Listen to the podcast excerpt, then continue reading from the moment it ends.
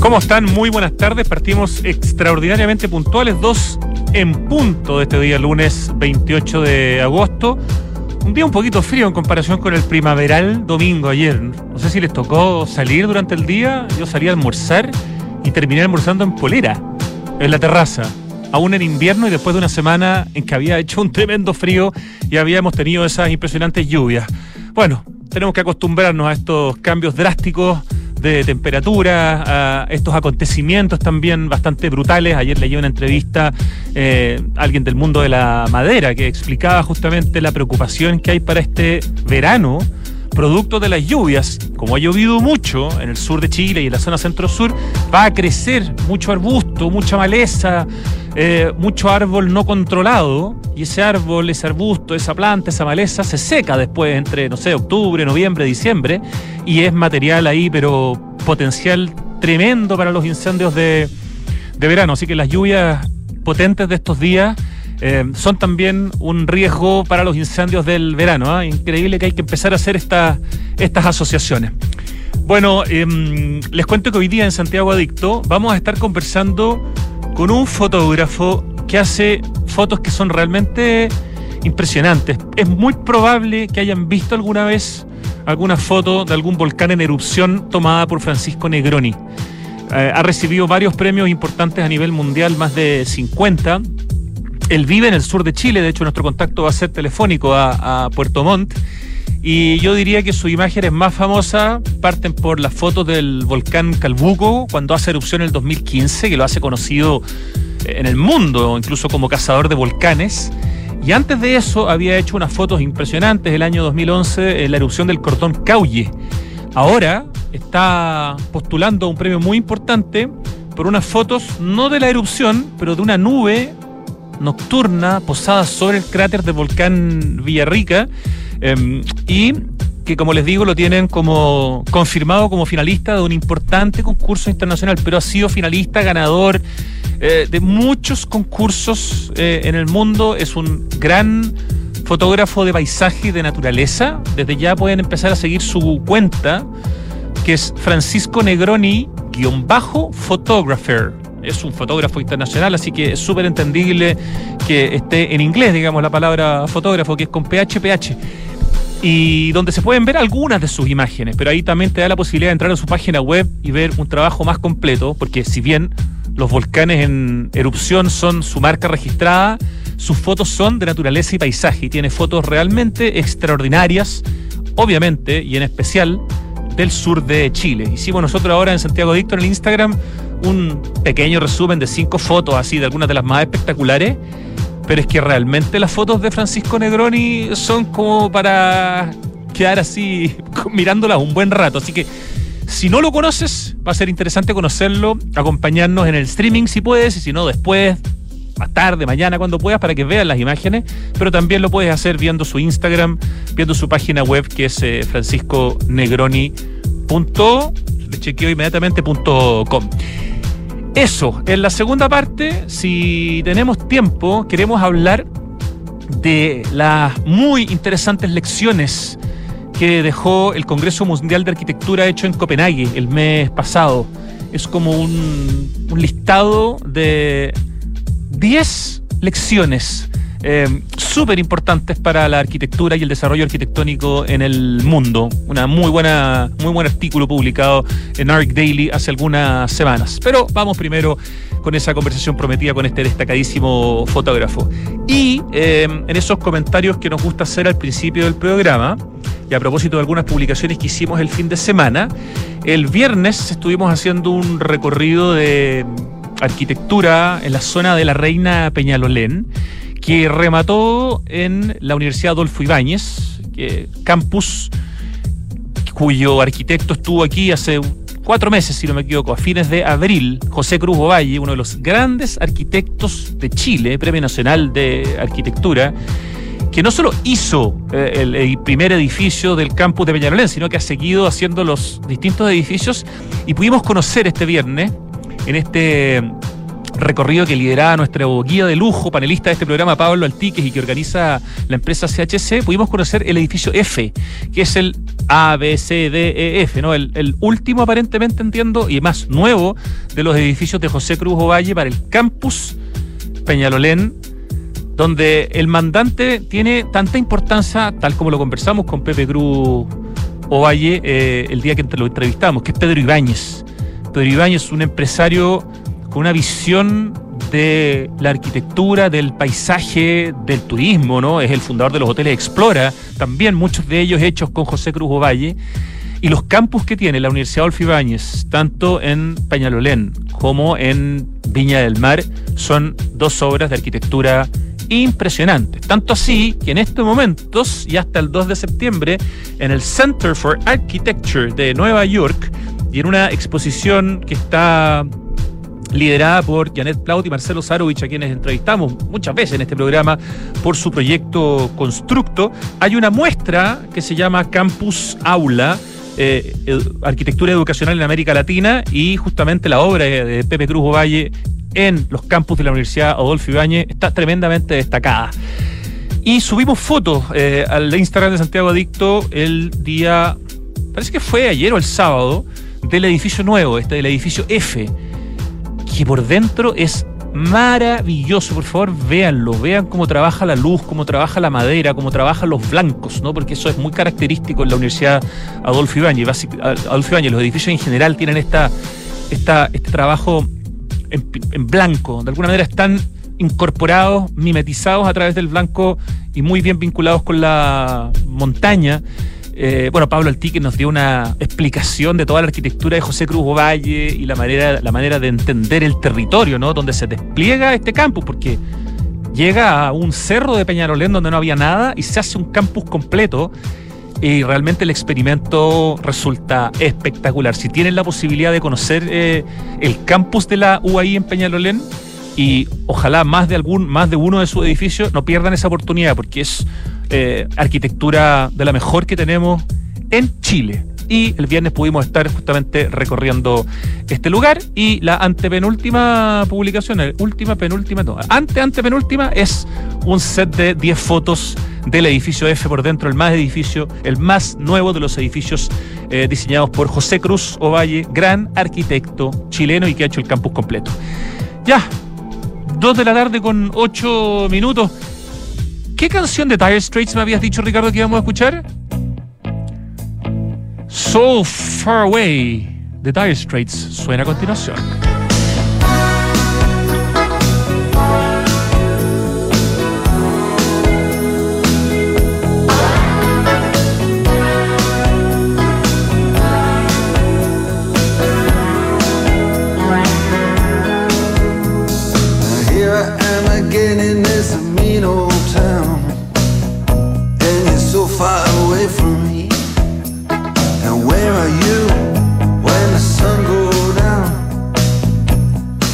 Far away from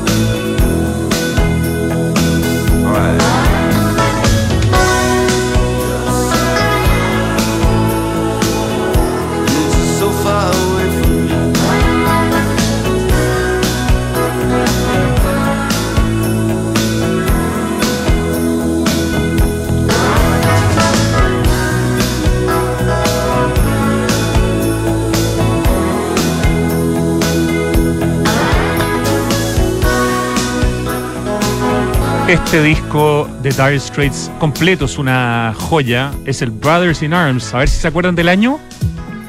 85.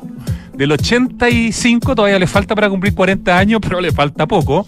Parte con esta canción So Far Away, después viene Money for Nothing. ¿Se acuerdan que Sting canta en los coros de Money for Nothing? Yo lo estoy viendo aquí en Wikipedia y con eso me acordé.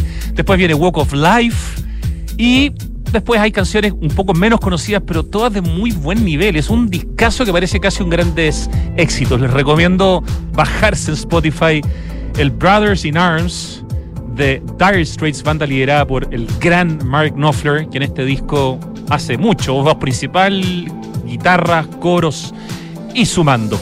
Ya, vamos a saludar a nuestro invitado un destacadísimo fotógrafo chileno que vive en el sur de Chile y que ha hecho que el sur de Chile aparezca a través de algunas imágenes en todo el planeta. Francisco Negroni, fotógrafo de paisaje y naturaleza. Muy buenas tardes y un gusto saludarte. Muy buenas tardes, amigos. Sí, un gusto también para mí poder estar aquí y compartir un rato con ustedes. Muchas gracias. Francisco, yo no sé cómo no te habíamos entrevistado antes porque hemos mostrado en distintas cuentas, especialmente en la cuenta Adicto a Chile, eh, tus fotos hace años con una mm. admiración absoluta. Cada vez que subimos una foto tuya o alguien sube una foto tuya, los likes así son, se multiplican en forma exponencial porque son fotos que son realmente únicas, eh, son espectaculares, han ganado concursos. Así que quiero partir eh, confesándote mi admiración por tu, por tu trabajo, ya sea lo que has fotografiado en el volcán eh, Calbuco, lo que has fotografiado en el Cordón Caulle, las fotos que acabas de ser nominada un premio muy importante, el cual ya vamos a hablar en el volcán Villarrica, pero no son solo volcanes, sino que paisaje y naturaleza. Y, y eso, antes de presentarte, antes de, de contar un poco tu biografía, eso es súper importante en términos de mostrar a Chile en el mundo. Eres un embajador de nuestro país a través de tus fotos. Me imagino que estás muy consciente de eso, Francisco Negroni. Sí, la verdad es que siempre quise llegar a, un punto en que pudiera sentirme orgulloso de mostrar eh, nuestro país al, al extranjero, al mundo. Entonces creo que se ha ido consiguiendo paso a paso, concurso por concurso, foto a foto. Y sí, la verdad es que cuando he tenido la posibilidad de ir afuera a recibir algún concurso, a recibir algún premio por algún concurso, las personas te preguntan por Chile, cómo son aquí los paisajes, se maravillan al ver estas fotografías de volcanes y mucha gente te confiesa que quiere venir a tratar de hacer fotos como esa, venir a conocer las Torres del Paine, etcétera. Así que la verdad que ha servido también para dar a conocer nuestros hermosos paisajes todo el mundo. ¿Pro Chile te ha dado algún tipo de reconocimiento? ¿Has recibido algún tipo de reconocimiento del Estado de Chile por tu labor de difusión de, nuestro patrimonio eh, paisajístico y natural?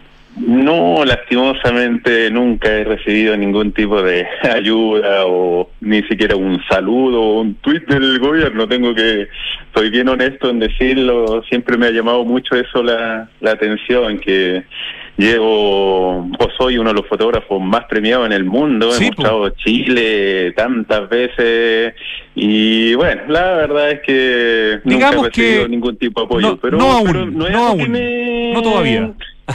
La verdad es que no es algo que tampoco lo sienta que sea necesario. La verdad es que estoy bien con lo que hago, me siento bien con lo que he podido lograr, ganar y, y si muestro Chile o soy un embajador de, de Chile, eh, eso me pone muy feliz, independiente que alguien del gobierno alguna autoridad o algún, eh, no sé, me, me, me, feliciten o quieran eh, apoyarme de algún tipo. La verdad que eso yo creo que que no es fundamental. Lo fundamental es lo que uno hace y lo hace de corazón y lo haces bien y tratas de transmitir eh, tus conocimientos, mostrar fotografía a, a, todo el mundo, a la nueva generación aquí en Chile. Entonces, la verdad es que lo otro lo dejo ahí como anécdota nomás, pero no me causa ningún problema. Ah, yo creo que sí es necesario, pero no por ti, sino justamente por nosotros, quienes nos hemos visto como chilenos beneficiados en términos de quizás cuántos turistas ha hecho que vengan a Chile desde tus primeras fotos de, erupciones volcánicas. Entiendo que ya pasamos como los 12 años desde, desde la primera que fue como la que te la que te hizo así como bastante como ya conocido en el mundo, ¿no? Claro, la primera fue justamente, como bien tú dices, el Cordón Caulle, el año 2011. Esas son las primeras fotografías que pude mostrar afuera y que dieron la vuelta al mundo por su espectacularidad en este fenómeno de las tormentas sucias o estos rayos o tormentas eléctricas que se generan en las erupciones volcánicas. Así que, claro, el 2011 fue las primeras fotografías con las que me pude empezar a dar a conocer en el mundo. Ahí estamos mostrando mientras conversamos contigo en el streaming algunas de las maravillosas fotos que nos hicieron llegar, digamos, tuyas para poder mostrar. También está el Instagram de Francisco, que es arroba Francisco Negroni guion bajo photographer con PHPH. Y si uno pone el hashtag Francisco Negroni también va a encontrar muchas imágenes, especialmente una de ellas, esa famosa foto del, del, del no, no del cordón caulle, perdón, del calvuco, ¿no es cierto? Eh, que tiene como todos esos rayos justo como perfectos sobre su sobre su cima y, parece una sola foto vertical del volcán con los rayos y con la lava, que es una cuestión, ahí la estamos mostrando en el streaming. Es impresionante esa foto, o sea... Es como un tornado, en definitiva. Claro, es como un tornado, sí.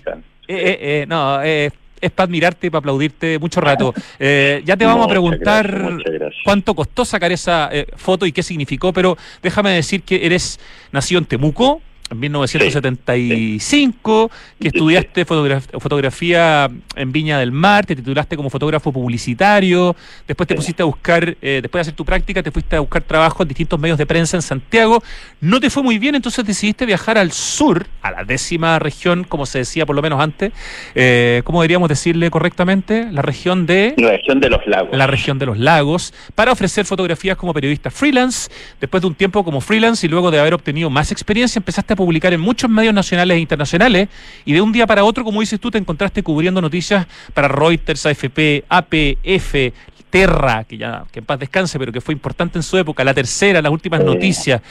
Eh, después decides complementar tus estudios como guía de turismo aventura y te titulas también el año 2009, el 2010 después del terremoto trabajaste como fotoperiodista en el diario El Sur de la ciudad de Concepción. Eso, ese evento, el del terremoto, ¿Qué tan importante fue para ti, para tu formación, haber tenido que cubrir el terremoto del 2010, Francisco? Uh, como todos los hechos periodísticos, la verdad que te dejan huella, te dejan huella porque a veces te tocan ver cosas que la verdad que no son fáciles de, olvidar. Entonces llegar, yo yo lo que más recuerdo, que voy a contar mejor la, anécdota que más me recuerdo es que Llegué primero a Concepción, hice fotografía en Concepción, en Talcahuano y llegué después a Dichato. No sé si mi segundo o tercer día de estar ahí en la zona llegué a Dichato. Y cuando llegué a Dichato, antes de, de, bajar hacia el pueblo, hay un, una como una pequeña loma. Y la verdad que yo entonces la pre usaba carabineros, te detenía ahí antes de llegar, te preguntaba ya, bueno, si qué venías a hacer, ya como medio prensa, obviamente me dejaron entrar, caminando obviamente, y entro, entonces paso como esta loma donde se ve como todo el pueblo abajo en el, en el valle. Y, llego a esa loma y veo algo, pero que, mm, insisto, es lo más increíble que he visto porque es era como un basural gigante, o sea, no, había casi estructuras de pie, era una cuestión, una vista, pero realmente como si hubiera habido una explosión nuclear, no sé, todo lleno de, mm, escombros, gente caminando sobre los escombros, buscando mm, posibles sobreviviente, eso fue una imagen impactante y hasta el día de hoy recuerdo. Gracias a Dios todo eso ya se ha ido solucionando, o sea, ya está, entre comillas, solucionado, pero la verdad es que es algo que son huellas que te quedan de recuerdos, de momentos tristes para mucha gente y bueno, se transforman en un recuerdo triste para uno también. Bueno, seguramente tu trabajo fue muy reconocido porque el año siguiente te convertiste en corresponsal de la agencia de noticias chilena Agencia 1 Claro. Pero ahí estuviste un par de años hasta que el 2013, hace justo 10 años, decides dejar la fotografía de prensa y comenzar un nuevo camino en la fotografía mm. de paisajes y naturaleza. Estamos en un país donde el paisaje y la naturaleza son impresionantes, eh, donde deberíamos quizás tener muchos Franciscos Negronis. Eh, ¿Cómo es, si tuviéramos que hablar de la industria de fotógrafos de paisaje y naturaleza chilenos? Porque uno ve, si uno pone el hashtag Torres del Paine, uno puede ver eh, una cantidad impresionante de fotógrafos de distintas partes del mundo que vienen a Chile, por ejemplo, a retratar fotos de, Torres del Paine. Pero, ¿qué tan importante es la cantidad de fotógrafos de paisaje y naturaleza que tenemos en Chile? No me cabe duda que tú estás entre los más destacados, pero ¿cómo es tú? ¿Es un, es un grupito muy chiquitito? Sí, la verdad, mm, yo creo que fotógrafos, fotógrafos que nos dedicamos 100% a la fotografía, somos muy, muy pocos. Eh, hay mucha gente haciendo fotografía hoy en día por la masificación de la imagen digital a través de los smartphones o de las cámaras que ya son accesibles a mucha gente, pero fotógrafos que nos dedicamos y vivimos solo de la fotografía somos muy pocos. Bueno, ahí puedo destacar el, el caso de Claudio Almarza, que es para mí uno de los grandes referentes en Chile en fotografía de naturaleza, un especialista en las Patagonias y uno de los principales colaboradores de National Geographic que tenemos en el país. Y el caso de Paulo Olivier, que en la cuarta región hace un trabajo increíble mostrando todo lo que son las dunas y el norte.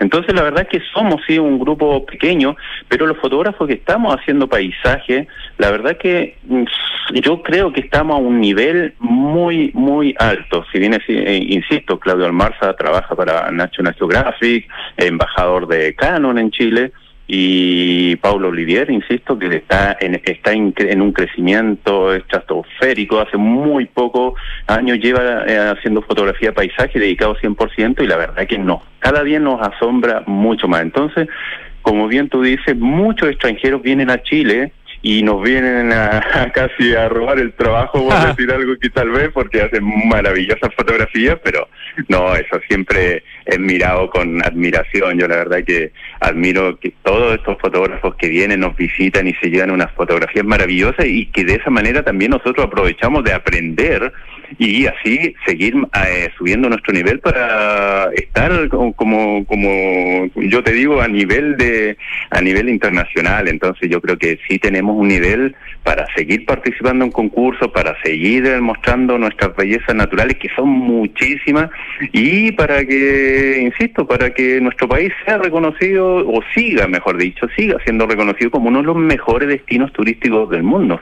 Exactamente. Yo sumaría a Guy Wenborn, eh, famoso por sus fotografías eh, desde, arriba, ¿no? Desde aviones, desde helicópteros y también que ha hecho mucha fotografía de paisaje y naturaleza, así como también de arquitectura, un grande de la fotografía chilena. Sí, tenemos tenemos muchísimo. Yo, la verdad que por nombrar, claro, igual podría nombrar muchos más y siempre me da lata eso que claro, eh, siempre uno se queda corto. Uno no puede dar como la lista completa son son, son varios fotógrafos que tenemos muy destacados en el país. Así que yo en este caso destaco los más, los que, los con los que yo tengo más cercanía, que en este caso es Claudio y, y Pablo, pero tenemos otro referente, como dices tú, que aquí, que es un fotógrafo igual maravilloso, sigo su trabajo en Instagram también, y el, eh, eh, el, Cristóbal Correa también, por ejemplo, no, si tenemos muy buenos fotógrafos, eh, Jerko Buskovich, también un fotógrafo de Canon en Chile, maravilloso su trabajo, entonces no, la verdad que si pudiera nombrar, claro, tendríamos que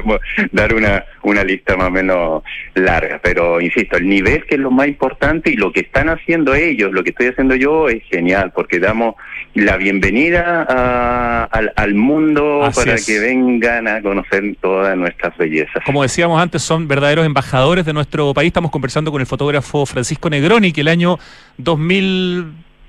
2011 2013, 2012, perdón, entre 2011 y 2013, no sé, decide dejar la fotografía de prensa, comenzar eh, con la fotografía de paisajes y naturaleza. Ha recibido casi 60 premios internacionales por tu trabajo en paisaje. Eh, destacando, ¿cierto?, tus imágenes de volcanes en, erupción. Algunos de esos premios son el Photocamp de España 2012, el Wildlife Photographer of the Year de Inglaterra el 2014, el IPA con H de Dubái el 2015, el Siena de Italia el 2018 y el Oasis Photo Contest de Italia 2023, este año, por el volcán Calbuco, que es una especie de premio Oscar a la fotografía, Francisco. Sí, la verdad es que yo no, no, conocía que tenía tanta implicancia ese concurso, era tan, tan, mm, tenía tanto renombre en, en, en, en Europa. La verdad que yo postulé eh, sin saber mucho su historia, la verdad. Y cuando fui a recibir el premio a Italia me di cuenta de la importancia que tenía haber ganado ese premio y ahí me enteré que, claro, era conocido como el Oscar de la fotografía en el mundo. Entonces la verdad es que me sentí muy, pero muy orgulloso. Pero la verdad es que el premio que yo más he destacado en mi vida es, el que recibí el año 2014, el Wildlife Photographer of the Year porque bueno, todos sabemos que ese es el premio más importante en el mundo y gracias a Dios lo pude ganar el año 2014. He tratado de ganarlo de nuevo, todavía no he podido, pero voy a ir por, la por, una, por una segunda vez. Ese es el más importante, el Wildlife Photographer of the Year. ¿Con qué fotos o fotos lo ganaste? Ahí gané con la fotografía del cordón Cauye. De cordón Cauye. Claro. No, si esas fotos son... ¿Cuáles te emocionan más a ti, las de cordón Cauye o las de Calbuco? Mm, mira, yo diría que por una cosa de que fueron las primeras imágenes que, que tomé sobre este fenómeno, por este increíble fenómeno conocido como las tormentas eh, sucias, yo diría que la del 2011 son las que más o, me dejan una sensación más de felicidad. Las de Cordón entonces. claro, son, fueron las primeras. Entonces de ahí yo dije, ya, esto lo hice bien, pero en la próxima oportunidad que tenga tengo que sobrepasar esto, o sea, tengo que, que lograr otra cosa y así fue como el 2015, me estaba mentalmente preparado para que para, para enfrentarme a otra situación de erupción y si se daba la oportunidad hacer algo increíble. Y la verdad es que me preparé tanto y lo, lo y lo pude lograr. Eso eso yo creo que fue lo una de las cosas más espectaculares que ha pasado en mi carrera como fotógrafo porque después de tomar insisto esa foto del 2011 yo dije todo lo que no tengo ahora o todos los conocimientos que no pude incorporar en ese momento tengo que adquirirlos los equipos también te diste cuenta que necesitabas lentes, otras cosas adicionales. Sí, y, gracias a Dios, el 2015, cuando se dio esta erupción, estaba mucho mejor preparado técnicamente y con mucho más eh, oficios, mucha más práctica, entonces por eso yo creo que pude lograr esa fotografía que obviamente supera las del 2011, pero pero la verdad es que las del 2011 son las que las que iniciaron este camino, así que me quedaría con esas. Ya, pero hablemos un poco más del volcán Calbuco el 2015, eh, que esa foto eh, que en el fondo, como dices tú, es una tormenta sucia, te hizo conocido en el mundo como cazador de volcanes. ¿Desde dónde tomas esas fotos eh, y cuánto tiempo significó, no sé, eh, desde que supiste que había empezado a, o que iba a hacer, cómo es el proceso de información respecto de cuál es el momento, dónde hay que estar, cuánto hay que esperar? Cuéntanos más detalles, por favor, Francisco. Mira, bueno, un poco de historia. Yo ese día que estaba, que se inició la erupción, que fue em, aproximadamente como las seis de la tarde, yo iba camino a Pucón, porque el día anterior el volcán Villarrica, que había hecho erupción ese mismo año, en 2015, pero en marzo, había tenido como harta actividad. Entonces yo la verdad que dije, mmm, puede ser que de repente pueda pasar algo, puede darme buenas fotos, así que me voy a ir a, a Pucón eh, arrendé un auto y salí como aproximadamente a las 4 de la tarde desde Puerto Montt. Perfecto. Iba por la carretera, había pasado Sorno cuando alguien me llama por teléfono y me dice, oye, hay un volcán que está haciendo erupción. Y yo, chuta, yo al tiro pensé que era el Villarrica, obviamente, y, y acelero y me dice, no, no, si no es el Villarrica, es otro volcán. Y yo dije, pero ¿cómo? No, no, pero no puede ser. Y me cuelgan, porque me dicen, ya voy a averiguar y te llamo. Y después me llaman así como a los dos minutos, yo acelero la carretera porque yo estaba seguro que era el Villarrica y me llaman y me dicen, oye, es el volcán Calbuco, el volcán Calbuco. Y yo digo, pero ¿cómo? Yo voy saliendo de Puerto Montt y me detengo ahí mismo en la carretera, paro, me bajo del auto, miro hacia atrás y claro, y veo una tremenda, una gigantesca fumarola ya, entre comillas, a lo lejos todavía, porque... ¿A qué, distancia, ¿A qué distancia estabas en ese momento? Yo estaba casi llegando a la región de los ríos ya, estaba como en ese en ese límite, imagínate desde dónde se podía ver la fumarola, era una cosa increíble y gigantesca. Y ahí de ahí decides retroceder o hacia, dónde vas. Me doy vuelta de inmediato y al primer lugar que llegué fue a Frutillas, ah, a la costanera de Frutillas. De ahí tomé las primeras fotografías mm, durante el momento de, de que, que, comenzó la erupción, en definitiva, o las primeras imágenes de la, de la erupción. Y después el volcán paró, se, como que se murió, por decir algo. Al, alrededor de las 9, 10 de la noche, el volcán no hizo nada más, ni humo, nada, no, no salía ceniza, nada. Eh, ese fue un lapso en que toda la gente al final se fue, toda la gente estaba en la costanera, todos los fotógrafos, toda la gente se fue, porque ya eran como las 12 de la noche, y hacía un, frío muy grande y yo quedé solo en la costanera. Al final estaba lleno de gente cuando llegué y después ya quedé solo. Y el volcán no sabía nada, no, no, no hizo nada más, una cosa increíble. Pero yo seguí con las cámaras puestas ahí, las listas para disparar por si acaso, apuntando al volcán y todo. Y después de las doce y media, más o menos un cuarto de la laguna, de repente eh, hace erupción así ya de esa manera ya mucho más fuerte de lo que había sido antes digamos.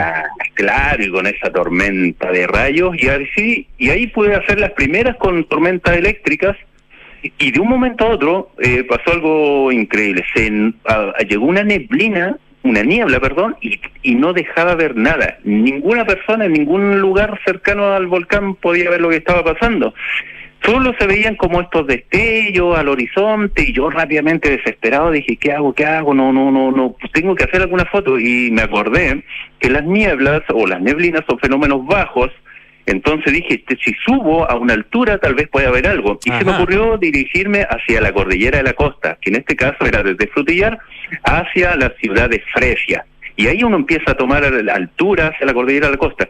Y cuando me dirigía para allá, después de conducir, no sé, unos 30, 40 minutos, entre medio de toda esta niebla, se me despeja el panorama de un momento a otro, me detengo ahí mismo donde iba conduciendo, miro hacia los volcanes y veo un espectáculo apocalíptico así, pero ya increíble, y ahí supe que podía hacer unas fotografías que en ese momento no imaginaba que iba a ser tan espectaculares, pero me puse a, obturar, a obturar, a obturar, y en una de esas obturaciones le achunté al tiempo preciso, de eso es algo que después te voy a contar un poco, y miro la fotografía que apareció en la pantalla de la cámara, que después de haber obturado aproximadamente cuatro minutos de larga exposición, y me di cuenta al tiro que había logrado una foto que, no sé, eh, en ese momento pensé lo mejor, o sea, yo dije, logré una foto que nunca en la historia, nunca había visto algo. Es la que, es la, es la que estábamos hablando antes de la forma de tornado, ¿no? Exactamente. Sí, la, estamos viendo en detalle en este momento en el streaming mientras tú hablas porque realmente es una foto de nivel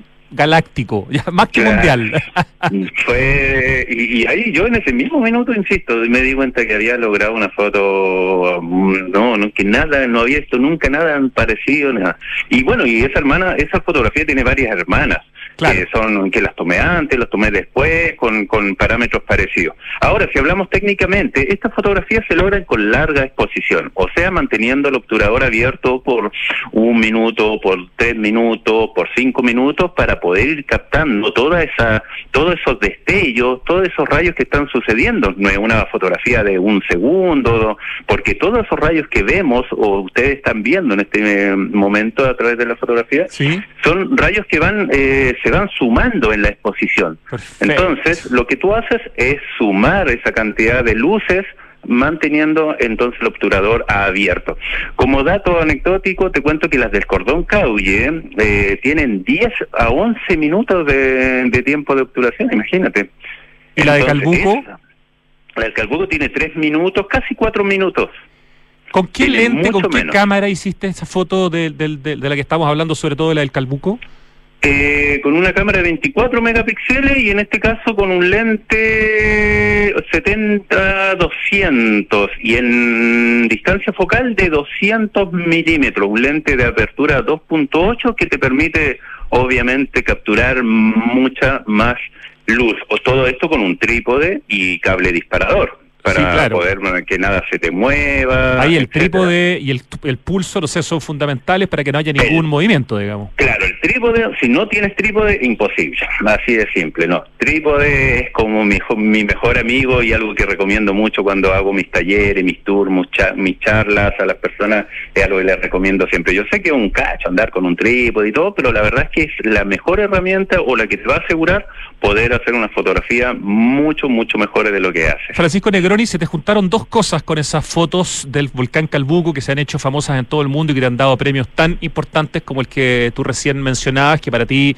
es el que más orgullo te produce, que es el Wildlife Photographer of the Year en Inglaterra el año 2014.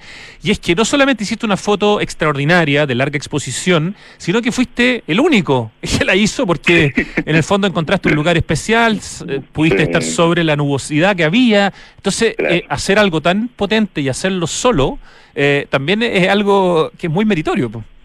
El mérito está en, mi conocimiento del, del de, de, la geografía, en definitiva, recordando que yo antes había estudiado la carrera de guía de turismo aventura.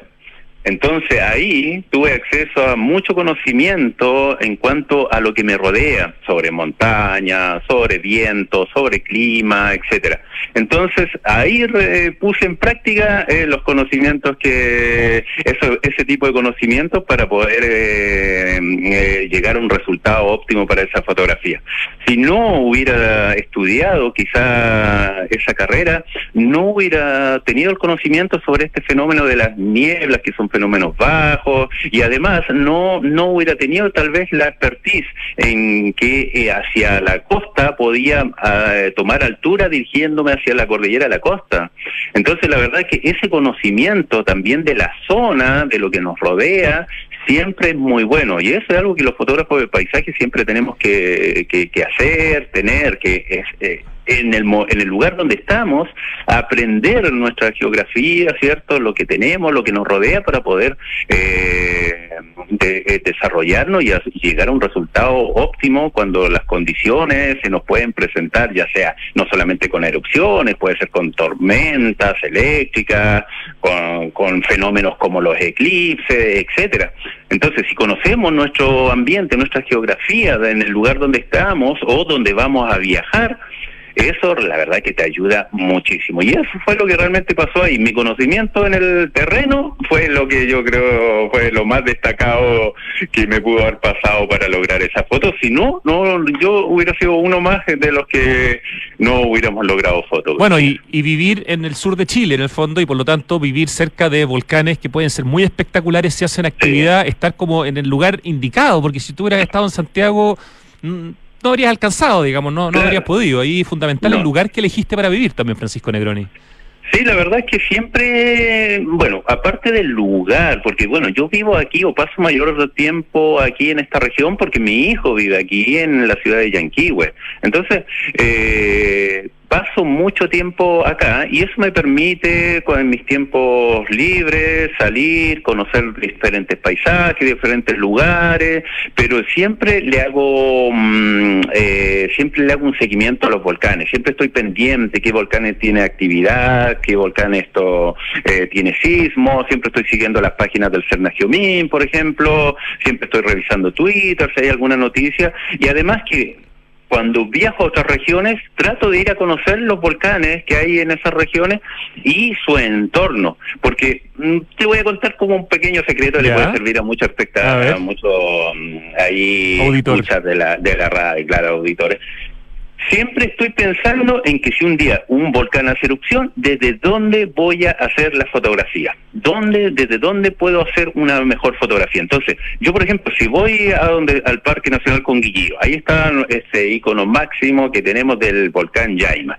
Siempre me muevo los alrededores para ir detectando cuáles son los mejores puntos desde donde se ve mejor el volcán pensando en que si un día hace erupción, yo desde ese punto o desde tales o diferentes puntos podría hacer increíbles fotografías. Siempre estoy pensando en eso cuando me acerco a los volcanes. Hago como un estudio del terreno, entonces la verdad que no me pillan de sorpresa.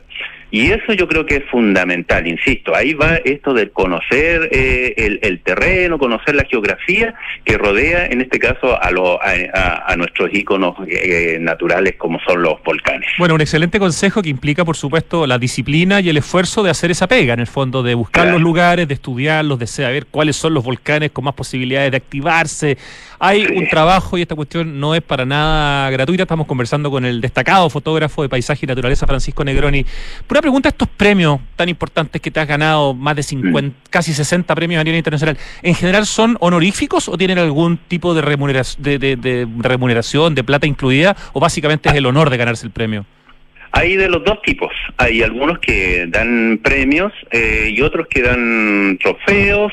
Algunos dan premios que son monetarios, otros que dan trofeos que te los envían o tú tienes que viajar a buscarlos.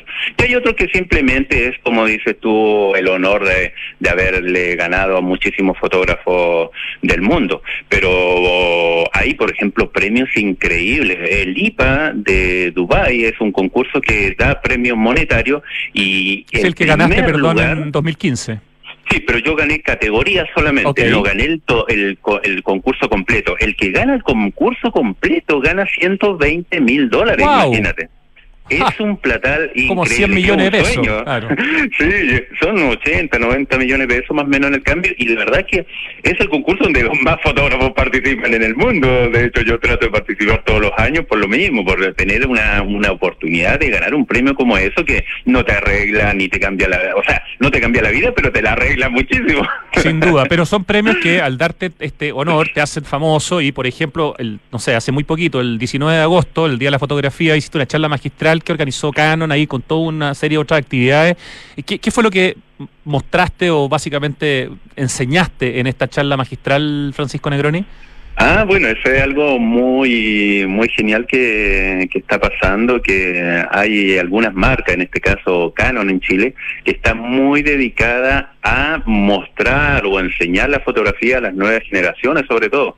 Entonces yo me sumé a ese desafío, me sumé a Canon, a esta invitación que me hizo Canon, para ir a dar una charla donde pudiera mostrar mi trabajo, cómo hago mi, mis fotografías, mis técnicas, etcétera. Entonces fue una, una oportunidad maravillosa porque fue además un evento increíble donde hubieron otros exponentes, como los mismos exponentes que algunos de los mismos que yo te mencioné antes, Jerko Puskovic, Claudio Almarza. Entonces, aparte de compartir con, eh, con, con grandes fotógrafos, tuve la oportunidad de mostrarle a mucha, a mucha gente y conversarle sobre mi trabajo, sobre, insisto, qué herramientas tenemos que tener, qué conocimientos hay que, hay que adquirir, qué tipo que incluso de, de cámaras y lentes son adecuados para cada tipo de fotografía a la que te puedas enfrentar. Ahora, hay gente que se quiere dedicar a la fotografía, hay gente que le gusta como hobby, y bueno, para cada uno de ellos hay un lenguaje y una forma de,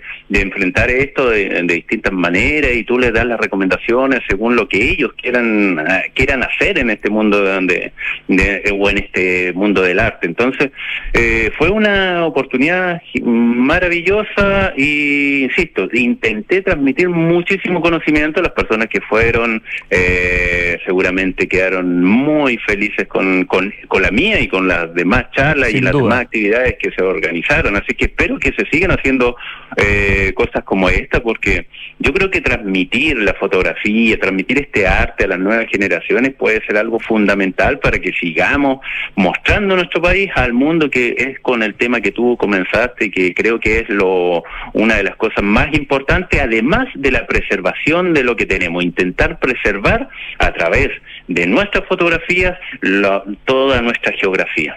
Eh, cortito ya me quedan un par de preguntas nomás. Tú haces talleres de fotografía y haces tours fotográficos para contactarte. La gente que nos está escuchando dice, me gustaría hacer un tour fotográfico con Francisco Negroni. Tienen que, ¿cómo, cómo, cómo, te, ¿Cómo te se acercan a ti? ¿Te escriben a través del mail que aparece en tu página web? ¿Por Instagram? ¿Por dónde? La, la mayor la mayor parte de las personas me ubican por Instagram. Instagram o las redes sociales es lo que más se ocupa hoy en día. Entonces, por Instagram incluso yo publico a través de mis historias eh, todo lo que estoy haciendo, dónde estoy haciendo, dónde estoy, dónde voy a hacer, los talleres, los tours fotográficos, etcétera. Toda la información trato de hacerla en Instagram y bueno, y las personas que de repente están interesadas en comprar o conocer mi arte pueden entrar a mi página web que es www.francisconegroni.com. Eso, tú también vendes tus fotos que alguien te las puede comprar desde cualquier parte del mundo y tú se las puedes mandar, no sé, por algún sistema de, de despacho, ¿no es cierto? Sí, sí, es una de las maneras de mantenerse pues. eh, eh, eh, en este mundo, porque la verdad es que cada día cuesta más, entonces hay que buscar y diversificar ahí todos los, caminos para, para poder seguir en, este hermoso mundo de la fotografía. La cuenta Instagram de Francisco es arroba Francisco Negroni guion bajo photographer en inglés, con PH y PH. Y mi última pregunta tiene que ver con que te acaban de confirmar como finalista de un también muy importante concurso meteorológico que se llama Weather Photographer of the Year por una foto del volcán Villarrica que tiene como le dicen ahí, Perfect Cloud, una nube perfecta sobre su cráter y sale en alguna parte que estuviste 15 noches esperando esa foto. ¿De cuándo es esa foto eh, y cómo fue esa espera? ¿Es cierto que costó tanto? Sí, sí, costó, pero no es la única foto que ha costado muchísimo. La verdad que eso es algo que también yo trato de transmitir en mis charlas o cuando hablo con, con, con algunas personas, interesar mi trabajo. Eh, muchas personas creen que casi esto es ir y tomar una foto y te vuelves a casa y algo así muy romántico y no, la verdad es que para hacer alguna fotografía hay que realmente sacrificarse a veces mucho. Yo he tenido desde colapsos nerviosos hasta quedar sin nada de dinero tenido que andar pidiendo plata. La verdad es que me ha pasado de todo mientras he estado mucho tiempo tratando de esperar una fotografía que a veces tienes buenos resultados y a veces no los tienes, a veces vas, te las juegas una, dos, tres semanas con una foto y tú eh, crees que se va a dar y la esperas y la esperas y viene tu agotamiento mental y todo y de repente te vuelves a casa sin nada. Y otras veces, como en este caso, el volcán Villarrica, yo me enteré eh, en noviembre, a principio de noviembre, que el volcán estaba, estaba despertando de noviembre del año pasado, estaba con una harta actividad y me decidí y jugármela, ir a tratar de hacer una fotografía muy buena y tal vez en una de esas tener la oportunidad de que si el volcán hacía erupción podía estar ahí mismo. Entonces viajé a la zona de Pucón eh, y me quedé aproximadamente un poco más de 15 días estuve, pero durmiendo eh, alrededor del volcán en diferentes miradores, tratando de, esperar un buen momento, fue aproximadamente unas 13 noches que dormí en el vehículo, comí en el vehículo, vas al baño en cualquier parte y todo.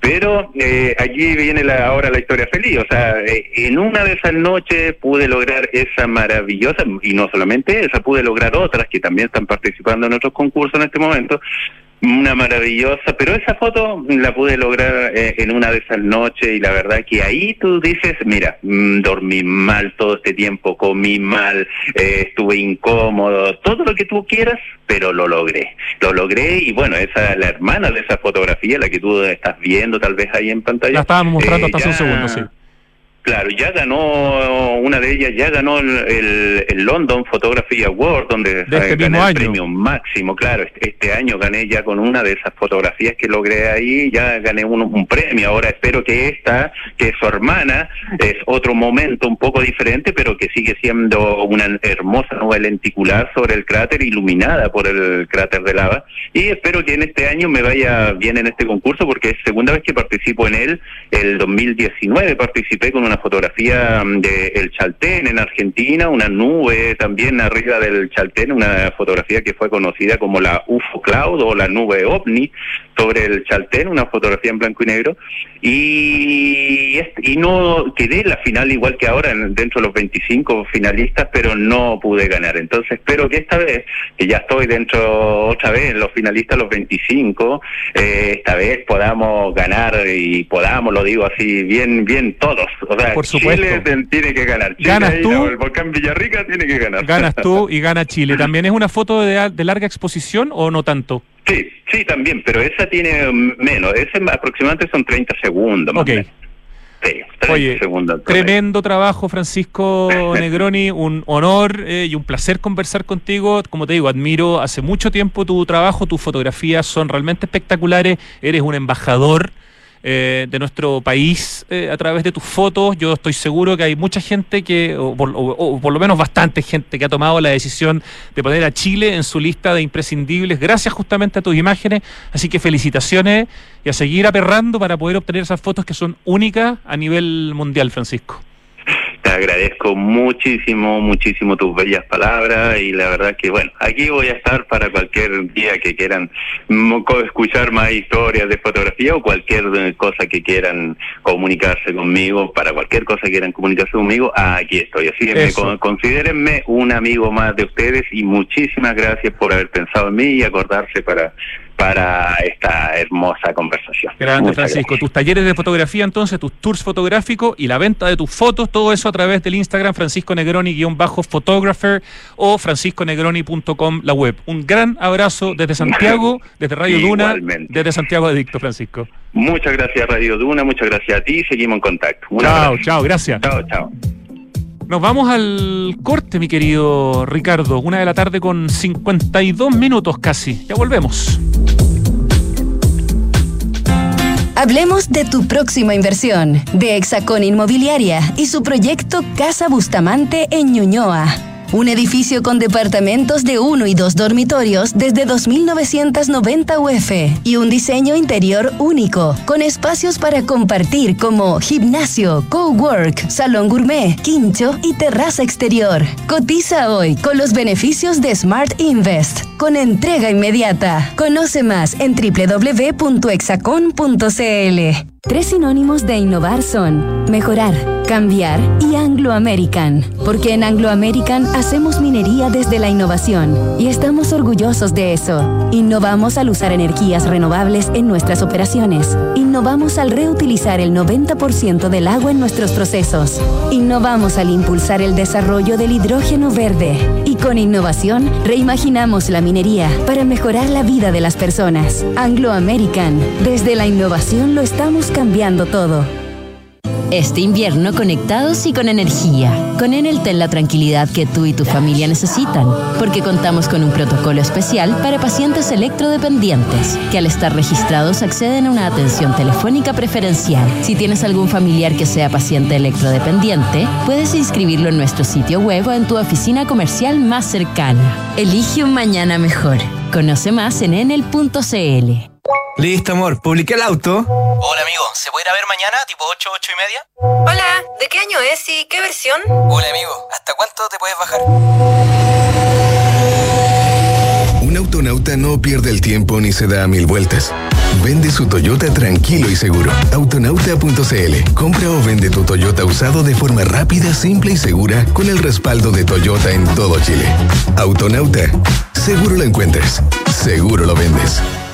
Si eres un emprendedor, tú también puedes elevar tus ideas al siguiente nivel. Banco de Chile en acción con Desafío Levantemos Chile. Te invitan al octavo concurso nacional Desafío Emprendedor. 100 millones de pesos en premios a repartir y una red que potenciará tu negocio. Inscribe tu emprendimiento en las categorías Desafío Global o Local en bancochile.cl hasta el 20 de septiembre de 2023. Banco de Chile, el banco de los emprendedores de Chile. ¿Cómo simplificas y disfrutas la vida? Comprando por internet y retirando en un click and collect a la pasada de la pega. Que la mejor carne para asado me llegue a la casa mientras preparo el aperitivo. Reencantándome con los espacios a través de pequeños cambios. Una planta nueva nunca está de más. Pagando con descuento en restaurantes desde mi celular. Además, punto punto. Todas estas personas se encuentran en Falabella y sus marcas Sodimac, Totus, Mall Plaza, Falabella, Banco Falabella y FPI, un partner para sus proyectos. Papá, en las noticias dicen que este año hubo más lluvia y nieve que otros años. Sí, Benjita, pero aún tenemos sequía. Papá, ¿por qué se ha llovido más? Sí, Catita, es verdad, ha llovido más, pero no es suficiente. Estas lluvias no van a solucionar más de una década de sequía. Por eso no podemos relajarnos si queremos seguir teniendo agua, así de simple. Entonces, papá, ¿qué hay que hacer? Por ejemplo, demorarse menos en la ducha. Fácil. Sí, sí, el Benja se demora un montón. Hoy más que nunca, cuidemos el agua. Cada gota cuenta. Te lo recuerda Aguas Andinas. Casi cuatro minutos para las 3 de la tarde empieza ese desafío que nos pone un poco nerviosos, nos aumenta la adrenalina, nos hace tratar de al mismo tiempo decir algo inteligente mientras comentamos algunas menciones de nuestros auspiciadores y nuestra mente también está puesta en adivinar lo que está sonando, porque tiene que ser el artista y también tiene que ser la canción si uno quiere sacarse un 7. Así que empieza el acertijo musical en Santiago Adicto. Oye, aprovecho de saludar a toda la gente que nos escucha a esta hora. Bueno, los que están en el auto, por supuesto, pero también los que están almorzando en la casa, los que están trabajando en el taller, por ejemplo, los que son hacer artistas, eh, la gente que almorzando o trabajando tiene puesta Radio Duna y a las 2 de la tarde, a la hora de Santiago Adicto, no la cambia, sino que la deja en Santiago Adicto y escucha este programa. Y nos gusta mucho saber eso. Así que un abrazo para todos ustedes que están en este momento escuchando mientras hacen otra cosa, que es una de las cosas lindas que tiene la radio también, ¿no? Que uno puede escuchar radio y hacer otra cosa, manejar, bordar, cocinar, comer. Tengo idea, hay un montón de cosas que se pueden hacer al mismo tiempo. Qué buena canción. Voy a anotar, porque esta no está tan difícil, la verdad. Hoy día Rikichi se nota que estuvo cumpleaños la semana pasada, anda como más generoso. Eh, además que esta canción es famosa por un solo de batería extraordinario.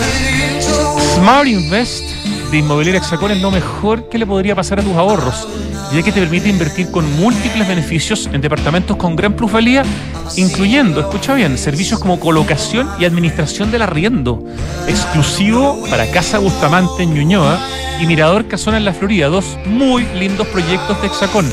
Cotiza hoy desde 2.300 UF con la mejor asesoría en www.hexacon.cl. Hexacón en Santiago Adicto desde el primer día en Radio Duna. ¿Tienes un Toyota y estás pensando en venderlo? ¿Lo tienes impecable y lo has cuidado mucho? Entonces no deambules por el ciberespacio y mejor conviértete en un autonauta. Autonauta.cl compra o vende tu Toyota usado de forma rápida, simple y segura con el respaldo de Toyota en todo Chile. Además que si un auto Toyota usado significa que está extraordinario, aunque tenga 25 años, porque su auto no fallan. Y lo digo por experiencia, soy toyotero hace ya casi 20 años. Autonauta, seguro lo encuentras, seguro lo vendes. Es cierto que el año pasado tuvimos algo de lluvia y un poco de nieve en Santiago, y es cierto que la semana pasada tuvimos una lluvia impresionante. Pero estas noticias no borran más de una década de déficit de precipitaciones. De hecho, este año seguimos en déficit. No te relajes, aún tenemos sequía. Para seguir teniendo agua hay que usarla en forma eficiente. Por ejemplo, esto es fundamental, ¿eh? de todos los consejos que doy, quizás el más importante, tomar duchas cortas de no más de tres minutos. La ducha es determinante en la cantidad de agua que se gasta en nuestra ciudad. Cuidemos el agua, cada gota cuenta, te lo recuerda. Aguas andinas. Qué temazo este, ¿eh? Qué pena que el hombre hoy día esté en forma física tan complicada, pero pucha que fue extraordinario como integrante de una banda Como integrante de una banda, después como líder de esa banda y después como solista. ¡Qué carrera! ¡Qué genio! Tres sinónimos de innovar son mejorar, cambiar y Anglo American. Porque en Anglo American hacen minería desde la innovación para mejorar la vida de las personas. ¡Oh, esa batería! Anglo American, desde la innovación, lo estamos cambiando todo, cuentan nuestros amigos de Anglo American. Amigos y amigas, por supuesto. Hoy este invierno conectados y con energía. Con Enel, ten la tranquilidad que tú y tu familia necesitan porque cuentan con un protocolo especial para esos pacientes que están registrados como electrodependientes. Elige un mañana mejor, regístralo en enel.cl. El cambio climático es una urgencia de todos y por eso en Falabella anunciaron la descarbonización de su operación, tremendo, ¿no? Con metas claras y metas cuantificables para hacer cero emisiones netas de carbono el 2035 en sus emisiones directas. Preciosas metas, tremendas metas, felicitaciones a Falabella. Te invitamos a Santiago Open Gourmet de Open Kennedy y aprovechar todos los jueves un 40% de descuento en papachos, en el bodegón y en 7 cortes, como pagando con CMR o Banco Falabella. Más información en www.openplaza.cl y en las redes sociales de Open Plaza. Santiago Open Gourmet exclusivo en Open Kennedy, gran lugar, ¿eh? 12 restaurantes, mercado para comprar lo que se come en los restaurantes, exquisita música, rica ambientación, gran lugar. Eleva tu emprendimiento al siguiente nivel con el octavo concurso nacional Desafío Emprendedor de Banco de Chile. Qué importante el apoyo a los emprendedores del Chile. Inscríbete en bancochile.cl hasta el 20 de septiembre. Hay 100 millones en premios a repartir. Repito, bancochile.cl. Ahí hay que inscribirse. Bueno, este temazo se llama In the Air Tonight.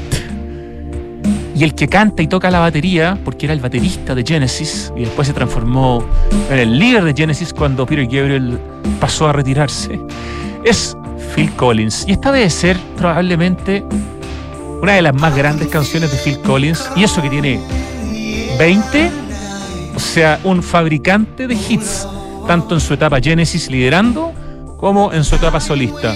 ¿Qué nota, mi querido Richie?